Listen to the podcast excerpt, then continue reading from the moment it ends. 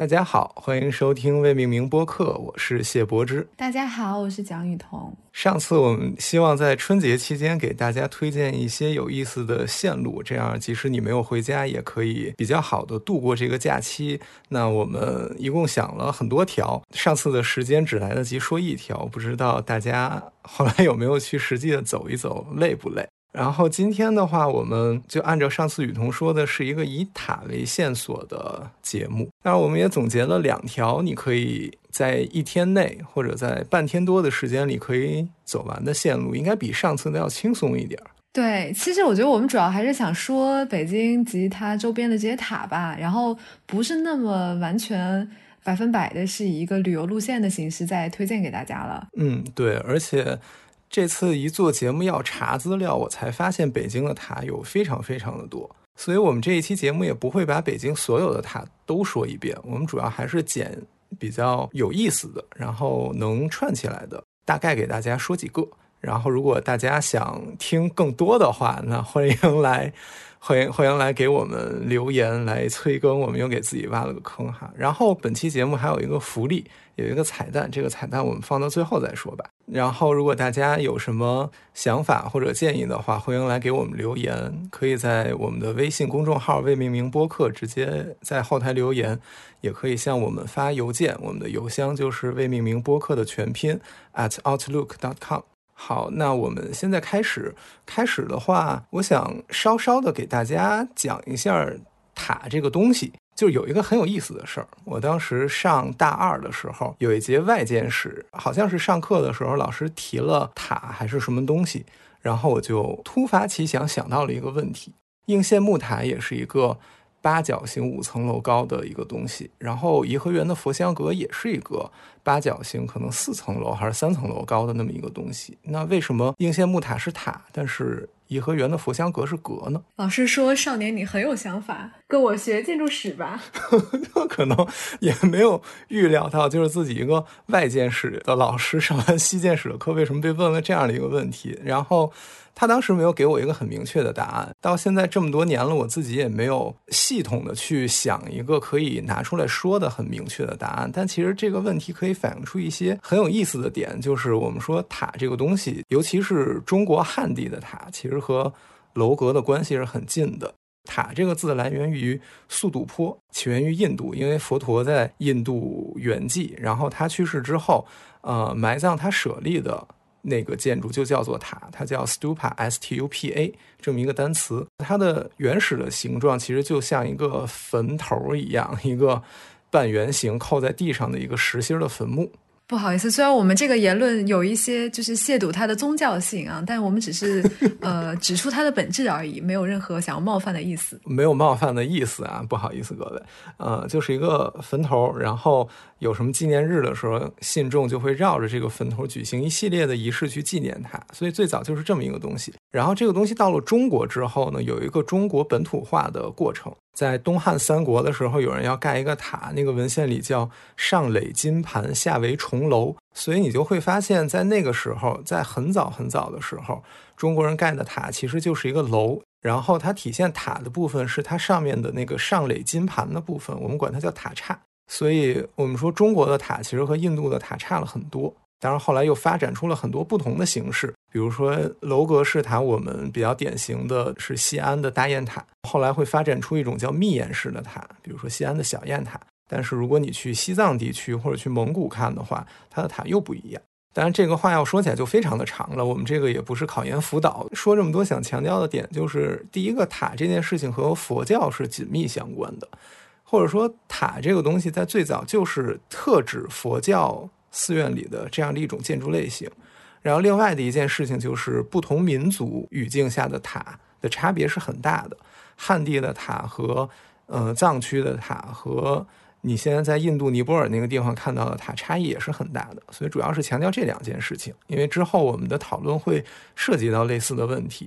嗯，因为雨桐今天打算向大家介绍的两条线索，其实一条线索是比较汉地传统的。但其实也不能完全这么说哈，但是另一条线索就是非常典型的藏传佛教语境下的塔了。那要不然你给大家介绍一下你的这两条线索吧。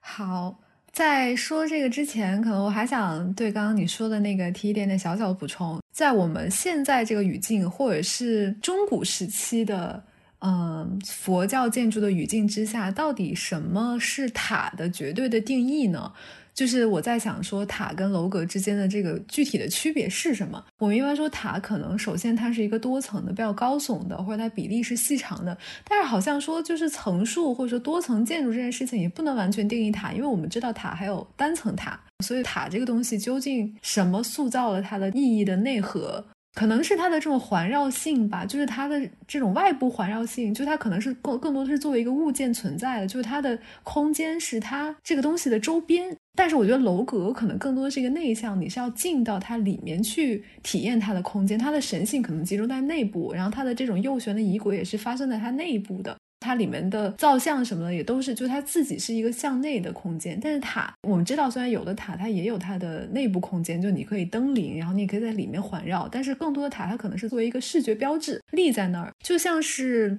我这又在扯远一点点啊，就是那个凯文林奇的那本那个城市印象里面，他写写说，就城市的几种要素，就是有一种叫做标志物的东西，就像是。它更多的意义在于它的外观和它统领到的周围的空间，而不在于它的自身。我觉得可能我也不能说肯定啊，我只说这可能是它跟楼阁建筑的一个比较重要的区别吧。如果你让我解释的话，可能我跟你的思考角度都不一样了，然后这个也能体现出咱们之间的个性的差异。来来来，请讲，请讲。比如说，我觉得就你的解释就特别不能说特别，就更多的是从精神性、从空间和场所的精神。然后从宗教的精神，从这个仪式的角度，对，从这些层面出发。然后我觉得，首先我们必须要承认，其实文化发展了这么多年之后，它各个概念之间的边界是有一定的模糊的地带的。它最初的意义。其实早就已经发生了变化了。那如果今天我们再去辨析这些概念的话，我刚才想到的点，可能一方面是从它的功能上考虑，就是它是不是有一个很强烈的佛教的宗教性在里面。如果是的话，它就更塔一点；如果不是的话，它可能就没有那么的塔。然后另外就是你刚才提到的它的比例的方面。如果我们说一个东西是塔的话，我们更希望看到的是一个细高瘦长的东西。而不是一个敦厚的稳重的东西。我可能是从这两点出发，但是 就是大家可以从各个不同的角度出发。这个并不是说给大家出一个题，然后公布标准答案。那我觉得你说的很有道理啊！而且其实这两座就这两种建筑形式，它的源流也不一样嘛。好了，这个 咱不能再继续展开了，要不然今天也可以一直说下去。再回到这个问题，就是今天我们想要说些啥嘞？主要就是给大家两个。主题专题吧，然后这两种塔的类型也非常不一样，但是我们现在都管它叫做塔。一种呢是，如果你在北京，就其实还蛮熟悉的，就是那两座很著名的白塔。白塔是它一个俗称，嗯，更官方的或者说更专业一点的是叫喇嘛塔。然后一个是在那个西城区阜成门内大街的那座妙应寺的白塔，还有一个就是在北海琼华岛上的那两座白塔。这个妙应寺的塔其实跟白塔虽然可能大家乍一看觉得这两个差不多哈，其实他们两个的区别还是挺大的。首先，他们的建成年代就不一样。妙应寺的这座白塔，或者说整个那个妙应寺。寺址是建在那个辽代寿昌年间，还比较早。但是现在的那座妙应寺应该是元代的建筑了。然后这座释迦舍利灵通之塔是建于至元八年，也就是一二七一年。然后妙应寺这个词，就是妙应寺是明代的一次重修之后才开始有的。然后它的这个座这这座白塔应该是北京地区现存最大的一座，然后也是北京城内仅存的一个免元代的地面建筑。这我还是第一次知道。然后呢，妙音寺塔，我当时复习那个考研的时候，我对这座塔的印象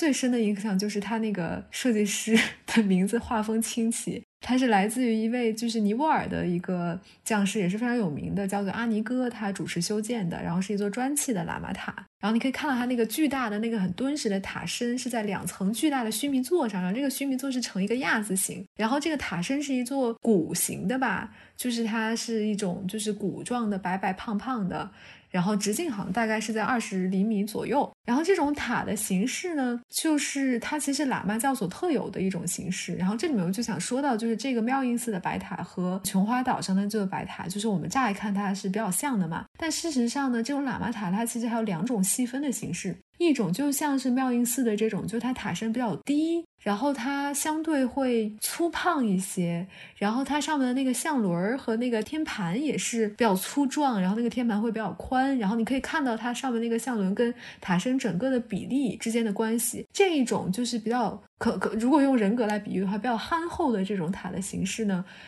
在藏传佛教里面有一个名词，我不确定我到底读不读得对啊，它反正就是直接白着读的话，就叫嘎当绝顿式。哇哦！对，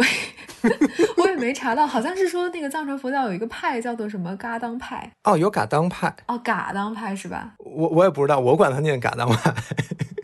还管他呢，就这样吧。我们的节目我们说了算，希望听众能给给我们指正。哎呦喂！反正就是它这种这种形式，其实是跟那个就是琼花岛上的那个是不一样的。那个你可以注意到它的塔身还是比妙音寺的这个要高一点，然后它的那个相轮和天盘天盘的那个比例相对于塔身又是很小的，它比较细，然后比较苗条。那么这种刚刚那个叫嘎当绝顿式，这个叫绝顿式哦，所以我就听起来嘎当像是某种某种定语一样，你知道吗？但是我也不知道，我就纯粹这么猜测。那么这种喇嘛塔的形式是明中叶以后才开始有的。我们知道琼花岛上的那座白塔是清代修建的嘛？是清代乾隆乾隆年间建的。其实这两座塔的年代差异还挺大的，而且你仔细看，它们是有很明显的不一样的。他们。你如果从外观上除开哦，对，刚才就是雨桐提到那些什么相轮啊那些词，我们会附图到我们的那个公众号的推送里面，就可能大家并不知道它们是什么。相轮就是上面那个一层一层一层的，就像那个轮儿一样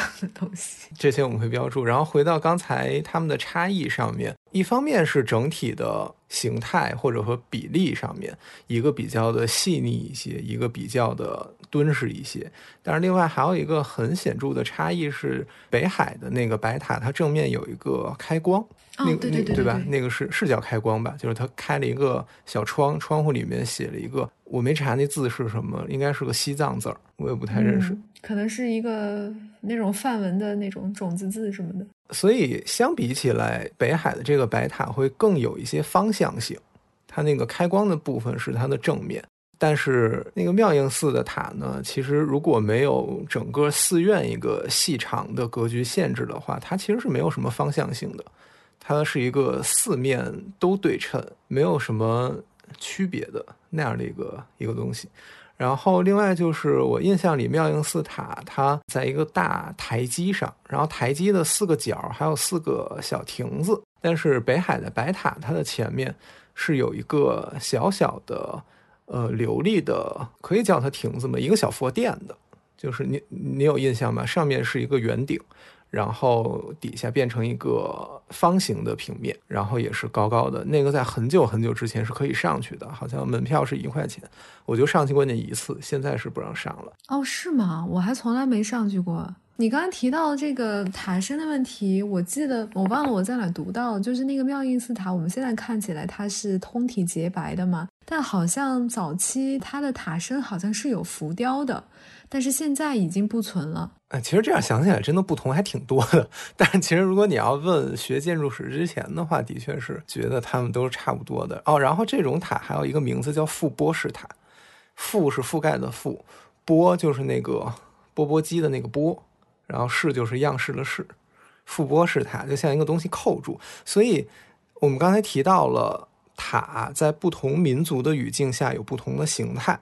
那这两座覆钵式塔或者叫喇嘛塔，它就是藏传佛教语境下的塔的形态。那所以你会发现，它其实跟中国的，比如说应县木塔那种非常汉地的。塔的形态是截然不同的。一个很重要的点就是形式上，它更多的保留了印度的那个半球形的覆钵的样式。那个塔身最主要的部分就是一个倒扣着的一个像钵一样的一个大肚子。这种形式你在汉地塔是看不到的。然后另外一点就是它并不能登临，你并不能上去。这一点其实也是和汉地的塔是不太一样的，因为呃，我们看到。汉地的那些楼阁式塔和密檐式塔，如果是在汉人的区域的话，大多数我也我也不能这么讲，就只能说它其实很多是可以登临的。比如说西安的小雁塔，它虽然是一个密檐式塔，但是你也可以上去。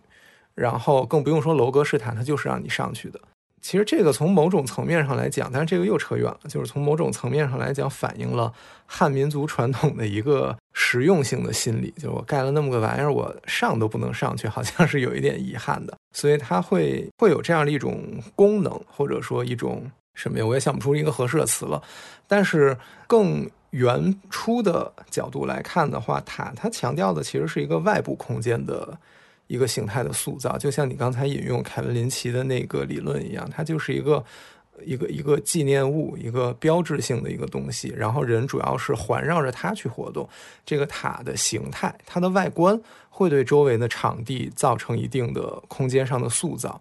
然后来形成它的某一些作用。所以它强调的是一个外部的空间，而不是一个内部的空间。对，是这样的。你刚刚这么说。就是我是觉得中国的有一些汉地的塔，它虽然可以登临，但是我也在想，它这个开放性究竟是有多少？我觉得它可能也未必真的是朝所有的信众开放吧。它的登临可能更多的是一种仅提供给少数人的一种特权，可以这么说吗？然后我个人觉得。它更多的的确还是在于它的这种中心性，但这种中心性可能是在早期的一些佛教的格局里面，就以塔为中心的那种布局中更明显一点。可能到了晚期，塔就越来越丧失了它这种中心性，让位给了大殿。但这当然是又是另外一个话题。我只是觉得，的确是这种塔，它更多的是靠它的这种外部的这种神性，靠它这种耸立的感觉，然后来作为一个精神核心而存在的。这种纪念物、构筑物的作用，不光是在佛教中存在，在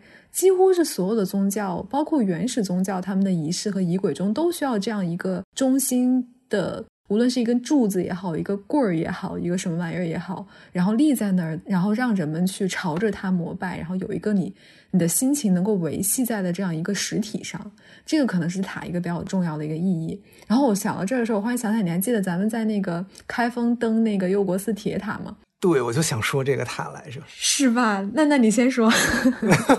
我总觉得我在抢你的话一样。没有，没有，没有，没有，你先说。你刚才提到登临这件事情，是不是所有人都可以的？然后，呃，一方面啊，它那个塔可能它内部有空间；一方面是功能的考虑，因为我印象里西安的小雁塔好像就是一个藏经用的塔。但是同时，我又在想，就是咱们去开封爬那个佑国寺的铁塔，那个过程实在太痛苦了，太痛苦了。对，那是一个砖砌的琉璃塔，所以它为了保证它的结构稳定，它里面没有做大的空间，就是一条路，非常窄的路。然后绕着那个塔盘旋的上去，越往上越窄，因为那个塔是不是也是越往上越瘦啊？那肯定。所以你爬到最后，那个通道非常非常的窄，咱们俩就只能一个前一个后，然后中间还遇上一个大妈要下来，你还记得吗？你知道吗？我当时我就是特别庆幸，幸好咱俩还算是比较苗条，对，要不然真的就怼那儿了。我没想到它居然是一个双向的，就还有人没下来，那个管理人员就能放咱俩上去。对，其实挺危险的，我觉得。就是如果你真的卡在那儿，那里出了什么问题的话，那玩意儿救你都救不下去。但是。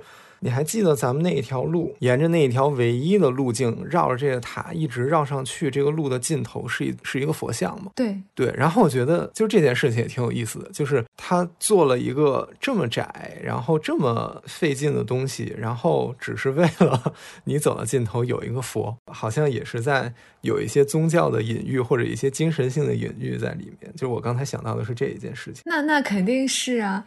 因为我们两个不是佛教徒，所以我觉得我们还没有办法理解他的那种这个奥义和这条旅途它的这种意义在里面。我反而觉得它这个路径设置我是可以理解的。这种中途遇到相向而行的人啊，然后里面这种完全黑暗的窒息感啊，然后以及你在那边一圈一圈转向的这种丧失的这种方向感，我觉得它就是可能要你知道佛教它也有一种法门。这个是我刚听完 周荣老师的课，他不是每次前两讲都讲那个法门吗？法门之一就是遮蔽，他要混乱你的五感，然后让你完全丧失掉你跟外界的这种感官上的连接，然后最后在深处最窄、最深、最黑的那个地方，你看到一尊佛。所以那个佛它不需要很大，嗯，但是它在那儿，它就已经能够很说明问题了。所以其实我能够理解这件事儿，虽然我可能还没有办法完全去相信和体验这件事情。然后你。你说经过咱们俩刚才的这一番解释，就是这样一个非常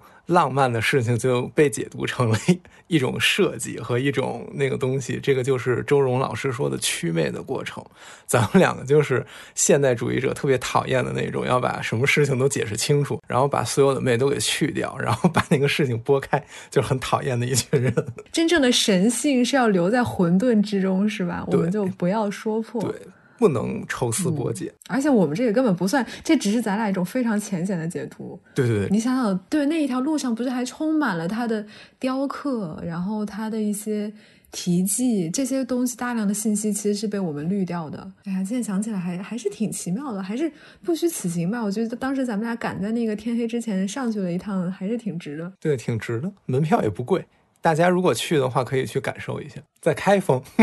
就感觉咱俩把这件事描描述的特别好玩，然后这个根本就不是一个宣传北京的塔，然后结果大家都去开封了。哎，当然开封，开封很值得去啊！开封旅游局打钱，对我我们雨桐经常去开封，我们雨桐可以给大家做一个开封特辑。如果咱们是 B 站的话，那就什么点赞过一万，雨桐给大家录一期开封 vlog。然后再说回来，北京 要是觉得北京这个索然无味，因为都不能登临。然后我是在想说。这个白塔好像我在哪读到，它也是有藏东西。就你看它那塔肚子那么大，然后里面没什么空间，感觉也说不过去。对，白塔里有经。对对对，找出了一些那个经卷，还有一些什么雕，我不知道有没有雕版了。但是原来是有舍利的嘛，说是辽代那个曾经就是一个舍利塔。对，如果你今天去妙应寺参观的话，它西边的那个廊屋里面有一个展览，那个展览里面做了一个白塔的剖面模型，它就是告诉你那一些经卷原先是在塔的什么位置。大家如果感兴趣的话，可以去看一看。然后我是想说到刚刚我们说到的这个感官体验，然后我在可能曾经白塔寺有的一种感官体验，就是白塔寺的庙会。我就是读到说，在清末明初的时期，这个白塔寺的庙会还是北京的那个四大庙市之一。每月大概就是逢五六，就是什么叫逢五六呢？就是初五、初六、十五、十六、二十五、二十六，相当于是有六次，在那个寺中就会有庙会。然后他卖什么呢？就是像什么农副产品啊，什么家畜家禽啊，花鸟鱼虫啊，生活百货啊，这都不说了。重点是还有很多小吃，像什么。灌肠啦、爆肚啦、凉粉啦、豆腐脑啦、焖子，哎，你知道焖子是什么吗？我不知道，哎。哎，你不知道吗？就是有点类似于凉粉，但它好像是用土豆粉做的吧，长得有点像凉粉。然后就是也是那种短的那种，就是那种其实就是淀粉类的食物，然后再撒点佐料什么的，也是给你一个小盘儿吃。还有什么甜食，有什么年糕啦、江米藕啦、豌豆黄啦，什么冰镇凉糕啊、粽子啊什么的。就整个白塔寺周围就是一个，其实是一个很公共空间，它已经就是从精神空间变成了一个更外向的一个公共空间了。然后还有一些文娱活动，比如说像什么相声啊、拉洋片儿、耍大刀这种。然后之前那个说是七佛殿前面还会再支一个大戏台，然后就是在那个庙会的期间，那个地方就会有一些演出。所以你就觉得说，起码是在清末民初这个时期，白塔寺已经某种程度上变成一种，就它的宗教性慢慢的也不是被淡化，而是被这种市井的气息所中和，然后它更多变成了一个老百姓们生活中围绕的一个公共的精神中心，而不是一个神圣的宗教中心的感觉。然后就想说，这种就特别热闹的这种各种小摊儿啊什么的。很少见，就是在我的印象当中。但是这几年通过那个设计周，我觉得他们是不是也有在意图再把白塔寺周边的这一个地带重新复兴起来？但我不知道它这个收效怎么样，就感觉好像还是一阵儿一阵儿的那种感觉。我跟你说，现在的复兴永远回不去以前的样子了。是我经历过真正热闹的庙会，我我们家在白云观那一边，白云观的庙会也是很大的。在大概两千两千年左右吧，就是咱们刚上小学那个时候，北京还没有那么的现代化。你知道那个时候，整条白云路会因为白云观的庙会封掉，就是非常难得。Google Earth 二零零一年吧，我印象里最早就是北京地区最早的一个卫星图，那条白云路就是在搞庙会的时候，正在开庙会。对，所以你能看到那条路被封上。然后你能看到他支的那些棚子，所以当时是那么热闹的一个场景。但是后来随着城市的现代化，这种场景就没有了。白云观的庙会就被缩在了特别小的一个区域里，所以就是你刚才说的那些事情，唤醒了我儿时的一些回忆。我觉得这怎么说呢，还是有一点遗憾吧。好遗憾，你也不是说现在看不到这种景象，但是现在这种就像是被设计出来的，哪怕是有那个要素，但是感觉也不对。对，然后你比如说现在那一些本着城市复兴或者说街区复兴为出发点的人，再去白塔寺附近。支那些摊位，搞那些东西，但是以前的那个味道和气氛是没有的，所以相当于它还是另一个东西了。以前的东西没有了，就是没有了。哦，然后我突然就想到，你知道非物质文化遗产里面有一个要求，就是它不能中断。如果这个传承中断的话，你即使恢复掉，它也不能被认为是非物质文化遗产。所以我觉得从这个角度去理解它的话，这个要求就变得非常的合理而且必要。就是它如果中断了，你再去复兴的话，那个东西一定是不一样的。可能我想表达的就是随着北京城市化的进一步推进，或者说它进一步的现代化，如果我们说。现代化的话，那这些和现代相对的传统的东西就会慢慢的消失出去。因为我记得我小时候，当时白云桥的那个立交桥底下是有人扭秧歌的，你隔着很远就能听见那边在打岔，然后底下有人扭秧歌。但是后来就是在两千年以后，就是没有了，跟庙会一起没了。当然，你可能说看到的是一个更现代的一个城市的景观和一个面貌。但也的确是这样的，就是你不可能什么东西都留下。那可能我只能说我很幸运，我经历过这些东西，然后我还有一些记忆。对，也不是说那些全部都是对的。然后我们的城市化现在带给我们的都是一些斩断了那些跟文化有连接的东西啊。我只是就觉得有的时候还是会有一点点怀念吧。这个话题又扯远了。好，我们我们回到刚才那个话题啊，就是我们在录节目之前对的时候提到这两个塔其实是在同一个纬度。你其实沿着阜成门内大街到西四，再到西安门这一条线上，其实能串起不止这两座寺庙，还有很多的。我们可以用历史建筑这个词，因为它有佛寺，然后它有祭祀类的建筑，它还有教堂。所以这个我们也可以勉强算是一条路线，你可以沿着这条路一直走。两个寺庙相当于是一个是开始，一个是结束。但如果阜成门城楼在的话，那可能就是以阜成门城楼为开始了。但是现在城门已经没了，那么就以妙应寺开始。你往东过一个十字路口，就是历代帝王庙。现在的这组建筑是明嘉靖年间建造的一组祭祀历代帝王的，因为你比如说本朝祭祀本朝的先帝，就是在太庙里面。祭祀前朝的帝王呢，就是在历代帝王庙这组建筑，反正已经关了很长时间了。它什么时候开，我也不知道。我还没去过呢，对我还从来没去过历代帝王庙。哦，那就希望它早日开了，然后我们可以去看一看。它那个大殿应该还是嘉靖年间的一个原物，它是一个原状的陈列。所以你进去之后就看到密密麻麻的一堆死人牌子在那儿摆着，然后这个是帝王庙，希望它能早日开放。然后你从帝王庙接着往东的话，是一个佛寺。这个佛寺叫广济寺，是一个佛教协会、中国佛教协会的所在地，然后现在还是一个宗教场所。对对对，我刚也想说，那里面好像是一个组织，去的话就感觉那个场景和那个氛围跟其他的那种现在已经变成文博机构的那种寺庙完全不一样。对，所以就是同样都是建筑群，然后里面有这些宗教活动和没有宗教活动，造成的氛围差的还挺多的。当然，西寺两边的这些胡同你也可以去转一转啦，然后里面也有很多有意思的东西。然后沿着这条路接着往东的话，过了西四路口，在西安门那个位置是一个天主教的建筑，是西什库教堂。西什库教堂是北京的这些天主教堂里面规模比较大的一座，然后这一座应该是清末的建筑，还挺中西合璧的。它那个教堂的本体是比较哥特的，教堂前头有两个中国的黄琉璃瓦碑亭。所以就是这些东西到了中国都会有一些本土化，包括那个哪儿铜陵阁路上有一个圣公会教堂，那个教堂的钟塔是用中国的那个攒尖顶的形式去做的。然后沿着这一条路接着往东走，走到文津街的话，你会看到国家图书馆的古籍馆。这组建筑是呃民国时期的建筑，但是现在依然具有功能。我记得当时我有一次去查那个古籍的胶卷，也是在这个里面。如果你是做历史研究的话，或许有机会进去参观，然后顺便工作。另外，再往东的话，就到了北海了。如果多说一句的话，就是我们刚才一直在讲它琼华岛上的那一个白塔，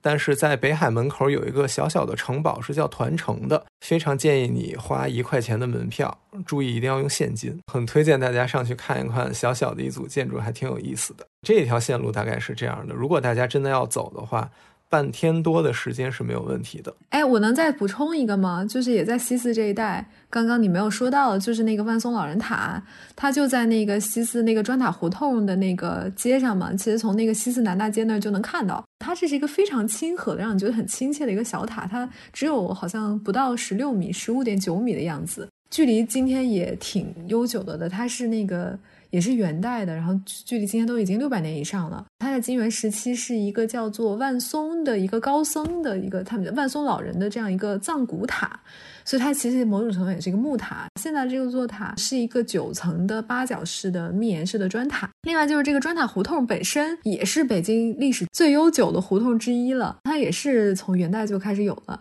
二零一三年的时候，这个万松老人塔被公布成了全国重点文物保护单位。这个地方现在是一个你进去之后，公众可以免费去阅读、借阅和选购图书的这样一个文化场所。但是它的核心还是那个塔。然后我觉得某种程度上也是由于这个塔的尺度没有很高，所以它没有给人那种很。无论是神性也好，还是压迫感也好，那种感觉，它还是一个非常亲切的一个很很 tiny 的、很灵巧的那么一个东西。当然，这个塔本身这种九层八角的这种密檐式砖塔，它也有它自己形制上的一些呃时代特点在。当然，这个关于这个密檐式塔。要不然咱们还是放到那个天宁寺这个趴讲一讲汉地的这种经典的塔的形制，它都有哪些特点？密檐式塔的话，其实如它字面意义所说，它的屋檐很密，你可以把它理解成是一层的建筑。然后它扣了很多很多层的屋檐，它的屋檐一般都是单数，少一点的话可能九层，然后十一层、十三层。我们现在在北京见到的密檐式塔，最经典的就是我们接下来会提到的天宁寺塔。这种塔砖砌的密檐式塔，这种不可以登临的实心儿的，是流行于辽金时期的中国北方的。它主要强调的也是一个。外部的空间，而不是一个内部的空间，所以你可以说它从精神上还是保留了那种比较原始的塔的原始的一个形态的。虽然它的外观和具体的建筑形式是比较中国的，因为我记得为什么天宁寺塔在整个中国建筑历史中它也是有自己的一个位置，是因为梁林的那那篇文章就是《平教建筑杂录》，由天宁寺谈到建筑年代之鉴别问题这篇文章一开始是发表在中国营造学生会刊上，他这篇文章其实在当时提出了一个非常开创性的观点，就是形制断代，就是用建筑的形式手法和作风来判断年代。因为我们知道，之前可能史学上我们知道有一种叫做二重证据法，就是文献跟实物相互印证。比如说，你判断一个建筑的年代，除了在文献中记载之外，可能你在现场，比如说那些碑记啊、题记上面。这两两个层面相互印证，然后我们可以说比较有把握的说这个建筑是什么年代的。但是其实梁林他们提出了一种根据建筑的形制风格来判断它的时代的这样的新的方法。其实这种形制断代最后也成为了我觉得某种程度上是现在中国建筑史的目前研究领域一个比较主流和比较庞大的一种研究方法。所以说，这个这个塔是不是说这个塔本身，当然它的价值也很高啊，但是可能它在这个建筑，就是中国建筑史的这个研究史上，它的这个地位更多的还是梁林赋予它的这种就是形制断代的方法论的提出。当时我记得是在梁林这篇文章之前，可能一个普遍的认识是这座塔是一座唐塔。但是梁林就说，根据他的这种平面的这种多边形密檐塔的形制，它的斗拱的做法，提出它绝对不会早于辽代。那么在王世仁先生的那篇《北京天宁寺塔三体》中，那个当然是在九十年代之后写的一篇文章，那已经是晚于梁林很久很久了。他就提到说，在九一年到九二年大修的时候，在拆除宝顶的时候，从里面的塔那个插座之内拆出了一块辽代的建塔碑，从而肯定了建塔的准确年代和塔的名称，它就是一座辽塔。而且它的这个名称叫天宁寺塔，其实某种程度上也是多年之后印证了梁林当时的那个说法是正确的。天宁寺塔当时我对引起我的关注，主要就是因为看到梁林那篇文章，那还是我刚开始接触建筑史的时候，那是在二零一六年的冬天，然后当时是在家读完了那个梁先生那篇文章和王世仁先生那篇文章，我直接就当天就去了。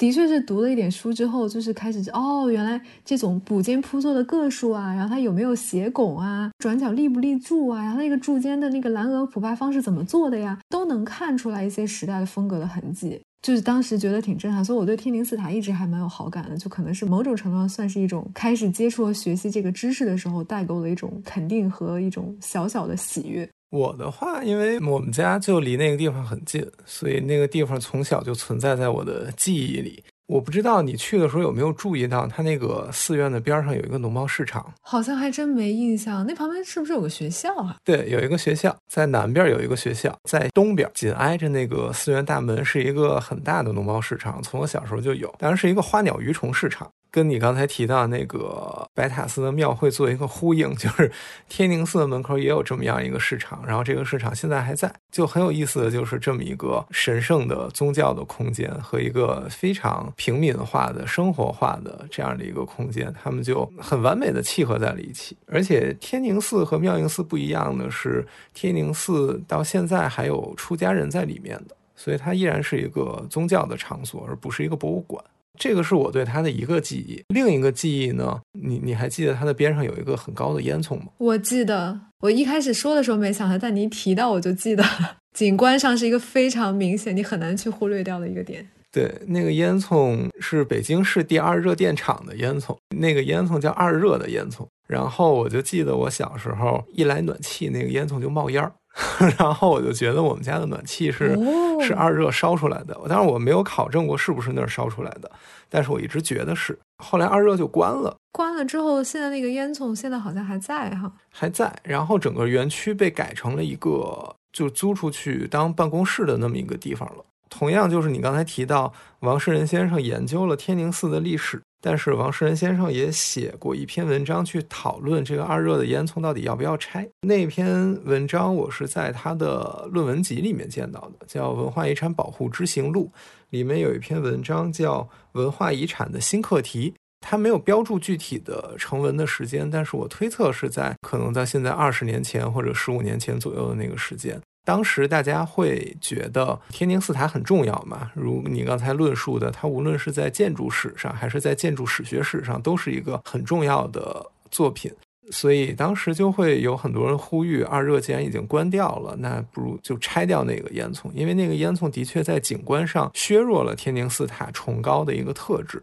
天宁寺塔高是五十五米出头，然后那个烟囱有一百八十米高，所以是它的是它的三倍。这两个东西往那儿一放的话，你的第一个视觉的焦点肯定是那个更高的烟囱嘛，然后跟那个烟囱比，天宁寺塔就显得不那么高了。所以出于这种理由，就是有人是希望拆掉那个烟囱的。但是王先生就在他的文章里面讨论了古代的遗产和近代遗产之间的关系的问题。就在我看来，在这篇文章里面，还是体现了一种很相对而言比较先进的观念的，就是认识到了二热的价值和这个烟囱的价值，提出了你应该去怎么权衡两者之间的关系，然后最后做出怎样的判断。所以，如果感兴趣的同学或者同学了，感兴趣的听众朋友们，可以去翻一翻这一篇文章。那现在显然保留了那个烟囱，就相当于认可了二热作为近现代的工业遗产的价值。但是相应的天宁寺塔的统帅的地位，在那个烟囱面前就被削弱了一些了。对，这个是客观现实。但是还好，就是在我看来，它边上的历史环境早就不是以前的历史环境了，在那些楼里面，它也显得不是那么突出。但是依然是，如果你在。那一条东西干线叫莲花池东路，你在路北去看那个塔的话，你还是能看到一个塔的上半部分尖尖的一个尖顶，然后在黄昏的时候还是很感人的那样的一幅一幅画面。哎，那我比较好奇，就是那个二热是啥时候建的呢？就是那个时候他们国内这种文物保护历史还不是很健全，所以他们当时并没有考虑到天宁寺塔景观会受到一些影响这件事情。当时肯定没有考虑到，天宁寺塔也不是。第一批的国保单位，所以你从那样一个角度讲，可能他在建这个厂的时候，他就没有充分的认识到这些东西，而且而且你说那个时代肯定一切都是要让位于工业和那个什么的嘛，包括长安街上那个那个是什么寺的塔呀？当时梁先生不就说你在中间搞一个那个环岛？像巴黎的凯旋门一样，你那个长安街绕开它，那不就好了吗？但是当时觉得双塔庆寿寺，对，然后当时不就考虑到长安街在紧急的时候，它是一个飞机跑道，你飞机跑道中间不可能有两个塔，你飞机不就撞上了吗？所以最后还是拆了。包括当时公主坟修地铁站的时候，也就把人的坟整个都给刨了嘛，也没有去绕开它或者怎么样。所以当时连文物本身都保护不了，那它周围的环境更没有这方面的意识了。所以盖那个烟囱，在当时的历史背景下来看，怎么说你也没有办法苛责他们的那样的一个行为。只不过就是时间长了之后，我们今天的认识更进步了，保护的内容也变广了嘛，所以那个烟囱也就被留下来了。对，就是我也觉得挺奇妙的，就是我们现在反而会认为当时的一些忽略文化遗产价值的这个行为本身，到了现在它又变得是有价值的，因为它是对那个时期的意识形态的一种见证。但是二热的烟囱保留下来，不是因为为了保留那一段对天宁寺影响的历史，是就是承认它对现代工业的这个见证嘛？对，而且那个烟囱本身应该也是北京城市范围里面很高的一个烟囱了。那个烟囱本身它也不是一个一般的烟囱，我是这么理解的，因为它也足够高，它也足够有代表性。其实我觉得还挺有意思的，就是我之前在西二环立交桥打了个车，那车盘桥的时候，盘到离天宁寺比较近的部分，然后我一看，哎。就是左边一个塔，右边是一个烟囱，然后赶快拍下来，就是一个前现代工业社会以前，在那样的一个生产力的水平底下，人们能够建造的一个非常高耸的建筑，和一个现代的工业社会里面人们能够建造的一个非常高耸的建筑，然后这两个东西被并置在了一起，我反正觉得这个状态是很奇妙的。当然，这个背后也有我自己的一点私心，因为我刚才提到了，我小时候我一看见那个烟囱冒烟，就觉得我家的暖气是那个东西烧出来的，所以那个东西对我来说是有情感价值的。你如果真的要干掉它的话，我反正是不太乐意的。所以可能因为我有这样的私心，我就会更倾向于为它的存在寻找一些理由。你要这么说的话，的确它是有价值，而且都说了，像这种情感价值，肯定是除了你之外，很多的可能生活在周边的这种市民。他都可能会对这两座的东西同时有他的情感的记忆，所以这个对，的确这也是一个很很重要的价值的一部分。比如说，对于我来说，这个情感就是我的暖气热了和烟囱冒烟儿这种视觉层面的关联。那可能对于住在那儿的人来说，比如说他们的父母是在那个地方工作的，他们是在那个院里长大的，然后那个烟囱就是一种精神性的象征。就是这个工厂的象征，然后是他们成长和生活环境的象征。对于那附近的人来说，他们又有他们的记忆价值。所以，对于不同群体，这个记忆价值的内容和这个记忆价值的程度也是不一样的。当然，这个又扯远了。我们回到这个天宁寺塔本身，你刚才提到，你看这个天宁寺塔之前，是因为你对慈寿寺塔比较熟悉。对。然后这两座塔之间其实是有一些共性的。哎，我觉得挺奇妙的，就是我住在慈寿寺塔边上，你住在天宁寺塔边上，然后这两座塔又某种程度上有一种孪生的关系，也不能说孪生的关系吧，一种就是什么从来都被模仿，但是从未被超越。对，我就试图找一个还挺高端的词汇来形容，但是一下又不知道该怎么说，反正 anyway 吧。慈寿寺塔，它是一座明代的塔。我们刚才说到天宁寺塔，它是一座辽塔嘛。明代呢，离我们就更接近了。你要是一个不是很知道他们背后历史的人，你乍看这两座塔，可能会觉得他们俩一毛一样。无论是从它的这个基非常像它的这个基本的形制啊，然后高度啊、比例啊什么的。梁先生就在他的一篇叫做《漫谈佛塔》的文章中就提到说，北京八里庄的这座慈寿寺塔在形式上完全模仿十世纪末的天宁寺塔。但是从建筑处理的细节上看，完全用的是明朝的制度。那么这个所谓的明朝的制度是什么呢？其实这个又回到了这个我们形制断代的这个问题。你每一个时代，你哪怕是在模仿前人的痕迹，你都不可避免的会带有这个时代的一些建筑特征。那我们先说他们的共性吧，就是为什么说慈寿寺塔是模仿天宁寺塔，就是他们宏观的那些形制，比如说它的八角十三层密檐式仿木。这个是一致的，那么它的塔基也是有双层的须弥座，然后它的每一层它也有佛龛啊、坤门啊什么的。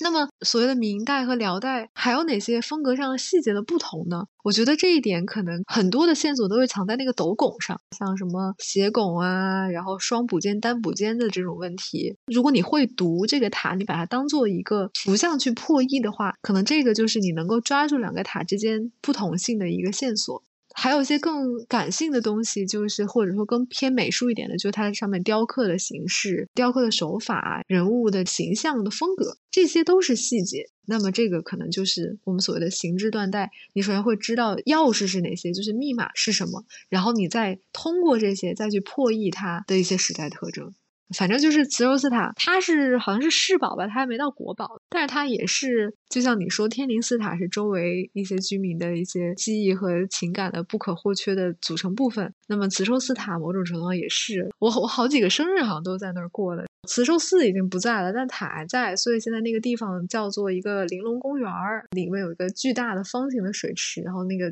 前方就是玲珑塔。我会叫几个小伙伴，然后野个餐啊，玩一玩，就是还是一个很愉快的童年记忆的一部分。哎，你提到慈寿寺塔前面有一个水池，我就想到了林肯纪念碑，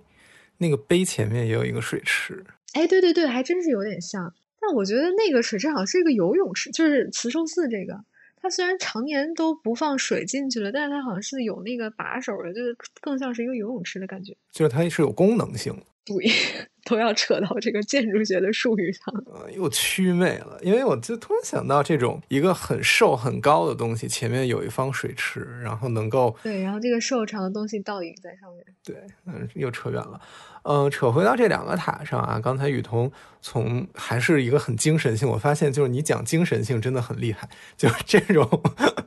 这种形容是我一直不太会的。就你知道吗？我们就进入了一种艺术史的话语。对，就是我就是一个特别不艺术史的人，就是 相比起来，雨桐他搞彩画什么的就比我艺术的多。就是如果你。去了这两个塔，想就怎么说立竿见影的看到它们之间的一些区别的话，那给你一些提示。一个是它的斗拱，你去看它一层的斗拱。慈寿寺塔是由两个补间铺做的，或者叫平身科的。嗯，斗拱可以分成三类，一类是在柱头的，一类是在转角的，另一类是在补间的。那你就理解成它是在补两个柱子之间的空当的。那个位置，慈寿寺是有两朵的，但是天宁寺是有一朵的。那这个其实就是时代性的一个差异，因为在辽宋金的时候还是有单补间这么一说的，但是到了明清的时候，一般来讲必须是双补间。因为斗拱尺度变小了，还是因为？你可以，你可以说是尺度变小的一个原因。另外一个就是尺度变小导致产生了一些奇奇怪怪的规范，所以绝大部分的建筑都是双补间。但如果多说一句，其实什么都不是绝对的。如果你去乾清宫和坤宁宫的话，他们是有单补件的，也很神奇。但这个又扯远。然后另外一点是更值得强调的、更艺术一点的是这两座塔的曲线，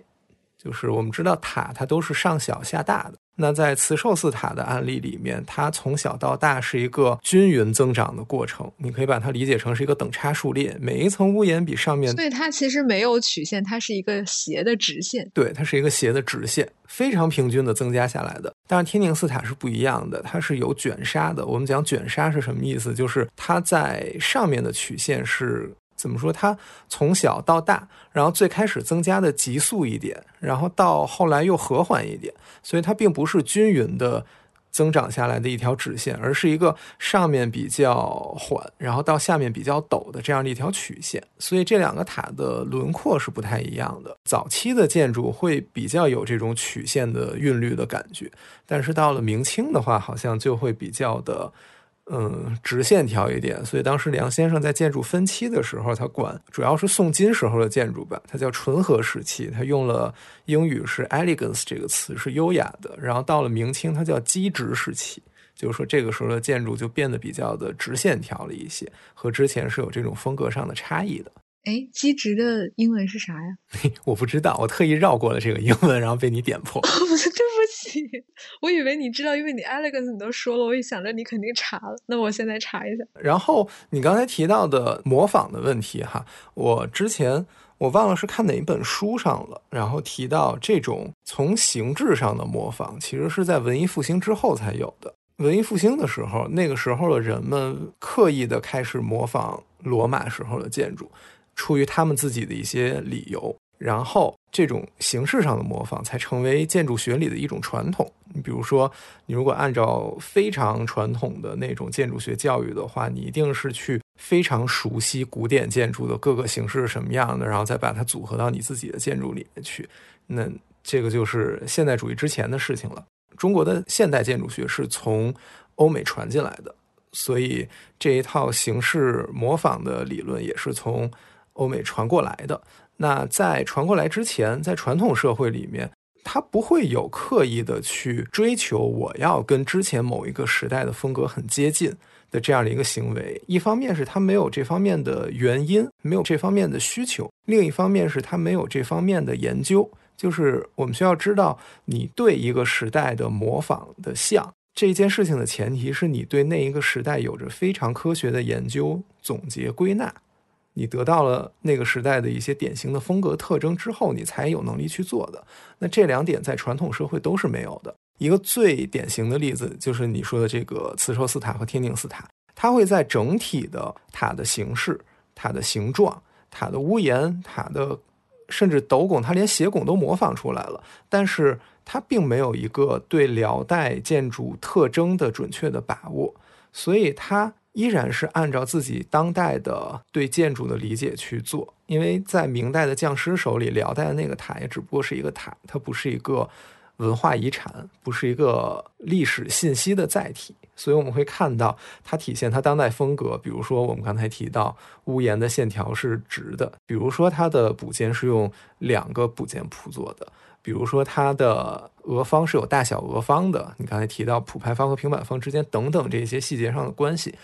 然后包括比如说。故宫太和殿前面的体仁阁和弘毅阁这两栋建筑，一栋是明朝的，一栋是清朝的。那清朝在盖这一座建筑的时候，它很刻意的模仿了明代建筑整体的高度、尺度、比例关系等等。但是在细节上，在具体的做法上，因为当时没有很系统的研究，因为当时把它们当做是实用的建筑，所以当时的工匠还是用了非常现实的清代的办法去。建造了这些建筑，那只不过今天我们有了这方面的研究，有了这方面的意识之后，我们可以通过形制去判断一栋建筑的年代。呃，那当然我们也有了去模仿一栋建筑它形制的特点的能力。但是，就像之前雨桐刚刚说的，就是其实你永远没有办法逃离你当下的理解。只不过今天，因为我们有了科学的研究和有了这方面模仿的需求之后，可能这种痕迹就越来越隐蔽了，以至于如果你不是专业搞这方面的人的话，你可能真的就看不出来了。这个是我刚才想到的一个问题。嗯呃，首先 插播一下，其实我们都知道，梁先生在那个《图像中国建筑史》里面对木构建筑的一个重要一例的分析，分别是豪劲。纯和和机直嘛，然后这三个词分别对应的是一个是 vigor 豪劲，然后纯和是 elegance，然后机直是 rigidity。然后我是才发现，我又重新翻了一下这本书，他在那个木构建筑这个这一趴后面，我原来读的时候，我居然都一直都没有给我特别大的印象，是他还其实对佛塔有一个分期，你知道吗？哦，我不知道，就是他的那个佛塔的分期是单独拎出来的，分别是古拙时期、繁历时期和杂变时期。所以，其实我们我们现在探讨的它的杂变时期的分期，大概是一二八零年到一九一二年，然后繁历是公元一千年到一三零零年。也就是说，事实上，如果按照梁先生这个分期，天宁寺塔和慈寿寺塔其实是分属于两个不同的时期的。然后呢，就是你刚刚提到的这种不同的时代和文明语境下对于前朝的模仿，其实某种程度上，可能我们可以把这个。用一个更具体或者说更有偏颇的词来概括，可能叫复古。然后我就是这个时候想推荐一篇文章，是吴红先生写的，叫做《美术史的形状》这篇文章。当然，他不是在建筑的语境下写啊，他是基于整个艺术史的这个范畴中，就是在回顾中国文化中历次的这种复古的行为，他们究竟背后反映了一个怎样的心理机制和动因。他也提到了梁先生的这种，就是他在实际操作中试图去建立现代的中国建筑风格。那他的这种建筑风格，实际上是在他所谓的这个豪劲时期，也就是可能更具体一点，就是唐风中去找那个中国建筑风格的原动力。这个阶段，所以说这个反映出了一个什么呢？就是可能是这种在进化、发展和演变的这些概念之外呢，就是事实上人类的这种创造还有一种截然不同的机制。这种机制就是它其实是一种有革新性的复古，它其实在创造一种历史的断裂，它不是一种正向的这种发展的过程，而是它是回溯，所以它更像是你站在这个节点去跨过一个时间长河，再去找一个之前的某种东西，所以它其实不是一个过程，而是一种事件。然后它某种程度上，它背后都有一个它的真正的那个逻辑在。其实我相信，这个慈寿寺它去仿天宁寺，它也不是说为了仿而仿，它肯定是为了某种目的。那么这个其实是一个非常复杂的文化现象，就像梁先生当时他对中国建筑风格的追求，他认为它本身反映的是一种中国知识精英对于现代民族国家发展和建设所持的这种理念，所以他认为唐代的那个建筑风格和唐代的那种时代特征是能够那种精神是能够再去注入到近现代社会的，所以他去选了那个时期。所以你其实看到某种程度上梁先生做的那些近现代建筑，他都其实有这样的一种。感觉在里面，就是豪劲的感觉在里面。然后再说回慈寿寺塔和天宁寺塔的这个，就是再提一个点吧。如果大家有条件的话，或者说的确是想比较一下这这两座塔，可以再看看还有一座塔，叫做北京房山的云居寺南塔。你要是去看的话，你又会发现它跟天宁寺塔长得很像。然后那座南塔好像就是一座辽塔。然后我又想再跑个题，想起来刚刚忘了说的一件事，就是我们在说那个妙音寺塔的时候，我们不是一直认为那个北京就有两座喇嘛塔吗？就是一个妙音寺的塔，一个这个北海的白塔。就是事实上，北京还有第三座藏传佛教的这个喇嘛塔，叫白塔安塔，在那个西三环北路，其实离我家也还是挺近的，在那个紫竹桥的东南侧。然后那块有一个叫做中国画研究院。其实，在那条街上还挺明显的，但是现在那个研究院不对外开放，所以这个塔可能我们也没有办法进去参观。但你在网上能搜到照片。好，那你补充了这个点之后，我再补充一个天宁寺周围的半天的路线，这个就是我的势力范围了。我们上半场刚才给大家推荐了阜成门内大街的那么一条，从，哎我天呐，我嗓子都劈了。从白塔寺到北海白塔的这么一条路，然后如果你来了天宁寺的话，可能去慈寿寺是有点远的。八十五路能直达，好像不是八十五就是四十路。哦，这是四十四十四十，对对对，四十四十是十，十四是十四，四十是四十。这一看就已经太晚了，已经不太清醒了。然后就是如果你来天宁寺，但是你不想坐四十路走那么远的话，你可以在附近溜达溜达。我们刚才提到天宁寺是在比较靠南的部分，然后它北边有一条东西向的干道叫莲花池东路。你跨过莲花池东路，就会到我们刚才提到的白云观。白云观里面也有一个塔，而且这件事情很神奇。我们刚才提到“塔”这个词。它其实是带有佛教色彩的，而且狭义的塔就是佛祖的坟墓，或者说藏埋葬佛舍利的这么一种佛教的建筑物。但是白云观作为一个道观，它里面有一个道士的木塔，就是一个八角形的单层的小小的塔。然后这件事情其实挺神奇的，那个塔叫罗公塔，是雍正三年的一个作品，它现在是在白云观的东边的一个跨院里面。那个塔周围没有怎么说建筑空间上的营造，它只是很孤单的一个木塔，然后有一些仿木的结构，然后因为它是一个道观里的塔嘛，所以它的装饰就是比较道教的，它里面用到了八卦，然后用到了祥云和仙鹤，那这些图腾是佛教里面不太常用的了，而且其实很有意思，就是道教它这个宗教体系的建构就是在受了佛教的刺激之后才发展出来的。大概就是在东汉的时候，佛教传进来了，然后当时的那些道教的人们觉得，既看到了挑战，也看到了范本，所以他们就按照佛教的那一个宇宙观去建立了自己的宇宙观，然后搞出了他们道教自己的一派的东西。所以道教的发展也是在东汉以后南北朝的时候，随着佛教的脚步发展起来，然后这个。到了后来，我们看到白云观里面道士的墓居然会盖塔这么个东西，而且道观里的塔不止白云观有了。如果你去网上搜一搜的话，还会有其他的几个，但是好像都不在北京了，就在别的地方了。然后白云观除了这个塔以外，我们刚才还提到白云观的正殿是元代的建筑，然后另外就是白云观后面有一个花园儿，那个花园其实也是北京城道观少见的还能留下来的一个花园了。里面也有一个戏台，有假山，然后那些假山的堆叠也象征着道教的一些宇宙的内容。但是现在就时间已经很晚了，我们就不展开了。之后如果有机会的话，可以可以介绍一下。呃，北京城东有东岳庙，北京城西有白云观，这两个一个是道教正一派的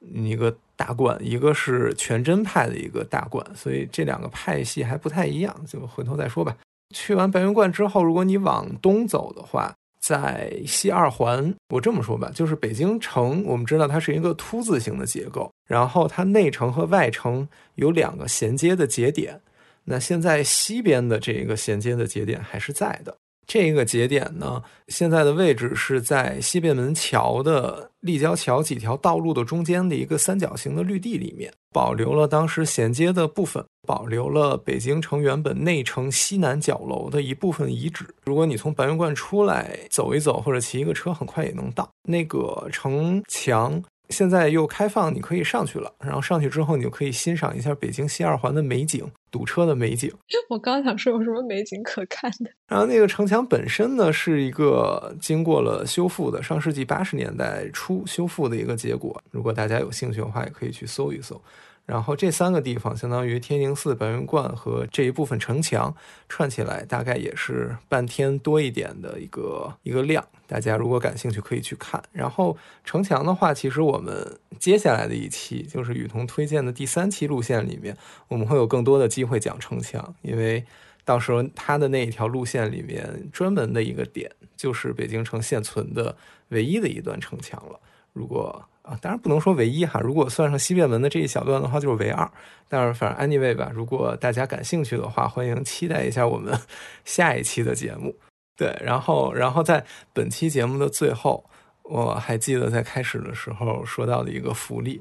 对，这个福利就是我们手里有一些故宫的门票。而且是 VIP 门票哦，它那个门票叫嘉宾门票，拿着这张票，你可以不花一分钱去看故宫的所有开放的内容，就是它里面有单独收费的钟表馆和珍宝馆嘛，那这个门票是包括这两部分内容的，所以我们就想搞一个。我们节目的小小的福利，然后举办一个线下活动，我们可以这么讲吗？线下活动就是我们也不知道我们哪里来的底气，认为我们已经有了一定的稳定的听众，并且这些听众愿意跟我们互动。然后因为数量比较少，只有五张，对，而且也很好的一个机会，故宫哎，故宫哎。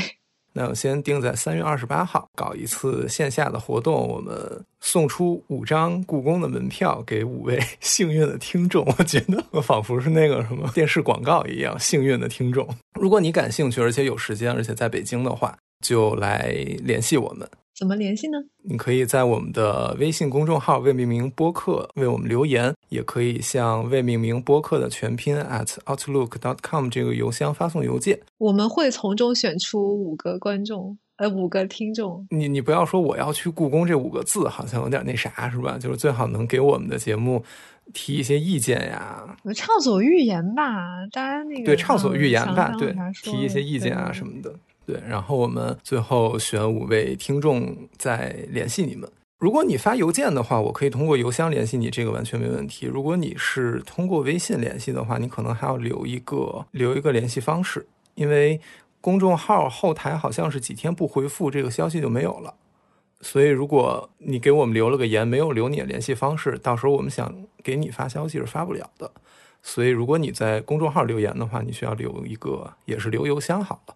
我们我们确定了之后，我们再做进一步的联系。希望这五张票能送出去。我也是这么希望的。但是那个声明一下，我们应该是不管饭的啊。我们不管饭，比节目经费非常的有限，所以我们不管饭，毫无经费。那我们今天就先到这儿了，谢谢大家的收听。谢谢大家的收听，希望能够尽早在线下看到各位，期待与大家相遇。对，期待与大家相遇。那就这样，那我们拜拜啦，拜拜，拜拜。